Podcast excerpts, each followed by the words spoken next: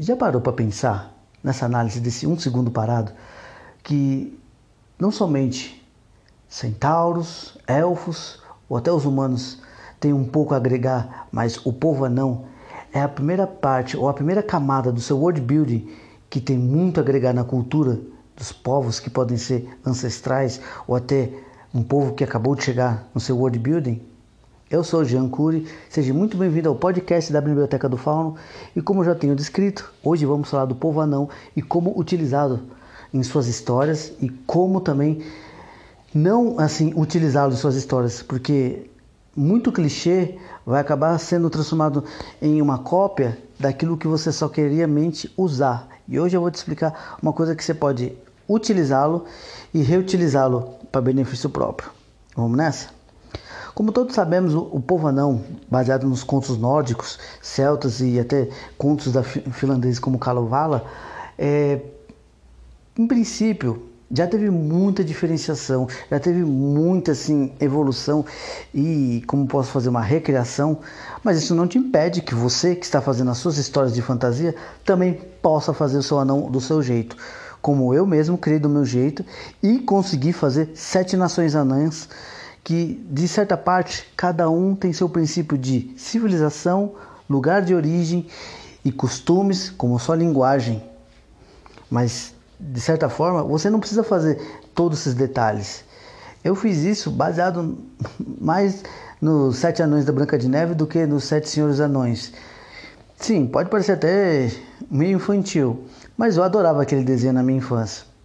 Se você quiser pegar outro tipo de influência, existem muitas como o Gimli, Senhor Anéis, ou até mesmo o anão de Record of Lords, ou até mesmo anões do, da parte de, de A Lenda, que às vezes dizem que são anãos, às vezes dizem que são gnomos, mas o princípio é, o povo anão ele é um povo baixo, atarracado, barba longa, e às vezes nem precisa ter aquele grande cabelo junto com sua barbona. Eles podem às vezes ser careca, usar moicano, ou até mesmo usar tranças no cabelo, ser um povo mais rústico ou até mesmo às vezes nobre em sua elegância, mas de toda parte é o anão ele é um, um vamos dizer assim, uma cultura, ele já tem uma natureza reservada. Por causa de que, além deles viverem bastante, eles já viram muita maldade entre os povos em si.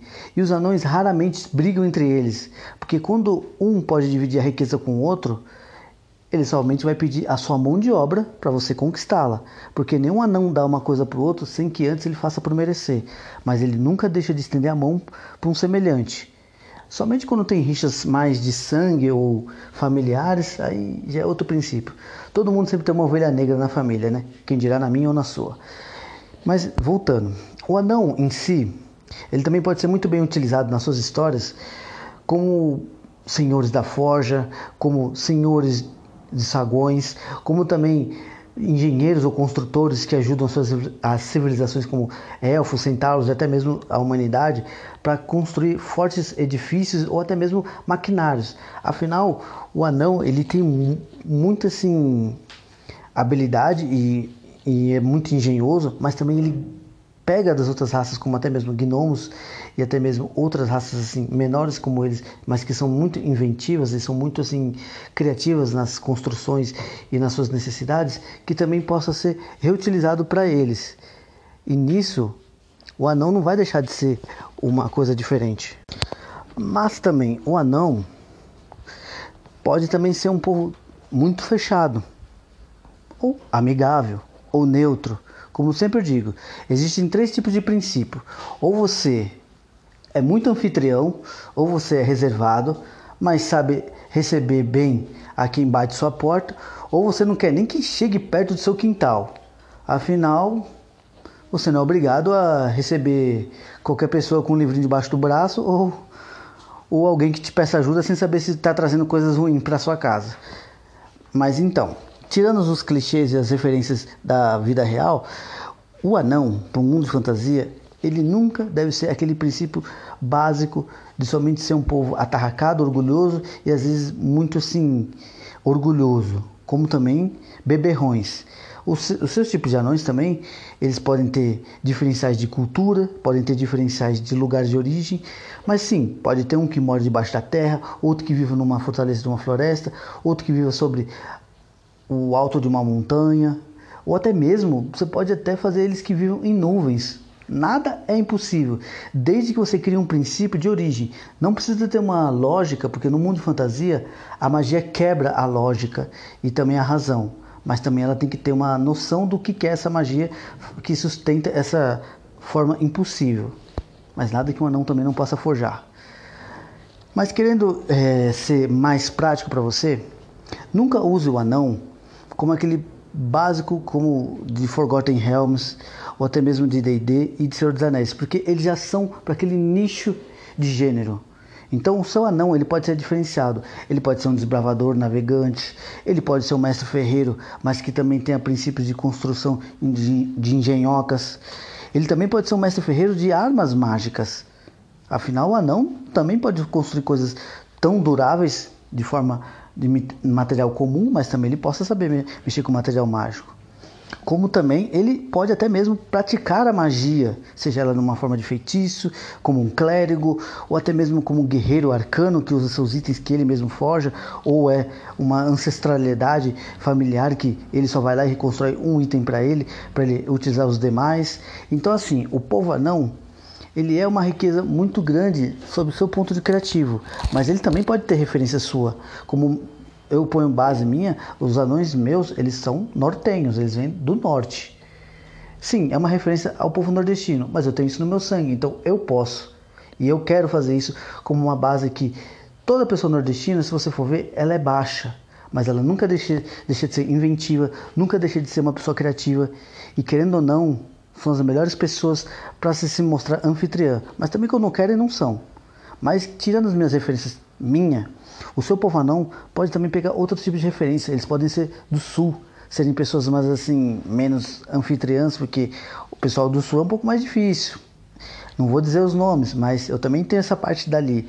Se você for para analisar, se eu fizer aquele teste de DNA, acho que eu sou do Iapoque ao Chuí, da Europa até o Japão, mas tudo bem. Aí é só coisas de ancestralidades, mas eu não, não vou entrar em detalhes. Mas querendo ou não, o seu anão pegue três princípios prós e contras que eu vou dizer agora. Ele tem que ter uma base cultural muito forte e sua necessidade. Ele tem que ter características únicas por cada regiões e até mesmo suas características étnicas. E outra, se você não precisar usar ele, pelo menos põe ele como figurante ou alguém que apareça como um mercador ou alguém que seja um senhor de algum território e com a ajuda do seu grupo de pessoas, grupo de heróis possam fazer o bem, bem, bem maior para aquela situação. Não é necessário que você crie ele para o seu grupo, mas ele pode ser mencionado ou até mesmo aparecer para necessidades simples do cotidiano, da rotina da, da narrativa. Mas o que você não deve fazer? Não siga as mesmas bases, de só construir ele num, num, numa aparência que todos já saibam, mas também crie uma forma cultural que não seja agressiva ou que não, também não crie é, situações, mas não se esqueça, o anão é seu, então você cria a forma cultural dele. E outra coisa que você nunca deve fazer é, é fazer um clichê muito semelhante. Como não adianta eles saberem mexer a pólvora, mas eles utilizarem armamentos como se fossem anões de Azeroth. Isso em si fica mais ou menos como um, um roubo intelectual. Então, assim, se seu anão tiver esse tipo de coisa, às vezes não é ele que possa precisar criar arma, ele pode saber utilizar e criar pólvora e também alguém construir arma para ele. Afinal, os anões têm mãos de dedinhos grossos, né? Então eles não são tão bons em criar engenhocas mais complexas. Mas quem diz que ele não possa ter aliados que façam isso para eles e eles em troca fazem o que outros pedem? E outra coisa, os anões também, eles também têm que ter rivalidades, mas não faça só com elfos, ou nem precise fazer com elfos. A rivalidade de um anão pode ser com goblins, pode ser até mesmo com humanos, pode ser até mesmo com outros anões que roubaram alguma coisa deles ou não gostam dos costumes deles. O importante é, faça do seu anão uma forma mais branda, mas ao mesmo tempo rústica e bruta, Porque querendo ou não, o anão ele pode ter detalhes, mas faça ele o mais simples possível. Porque se você criar um personagem para suas histórias de fantasia com isso que eu estou te falando, você pode criar um anão semelhante, mas não igual aos demais, porque o que vale num personagem são suas camadas, mas também são aquilo que vai aprofundar ele. Nada melhor do que você criar uma cultura e costumes ligados também à sua base também de religião. Então, faça uma balança, crie aos poucos o que você precisa, porque quando vocês quiserem eu te dou até umas dicas de como vocês devem começar o princípio. Eu sou Jean Cury e você é sempre bem-vindo ao podcast da Biblioteca do Fauno. Sou grato por você ter me ouvido até agora. Um forte abraço. Espero que todas essas dicas tenham te ajudado.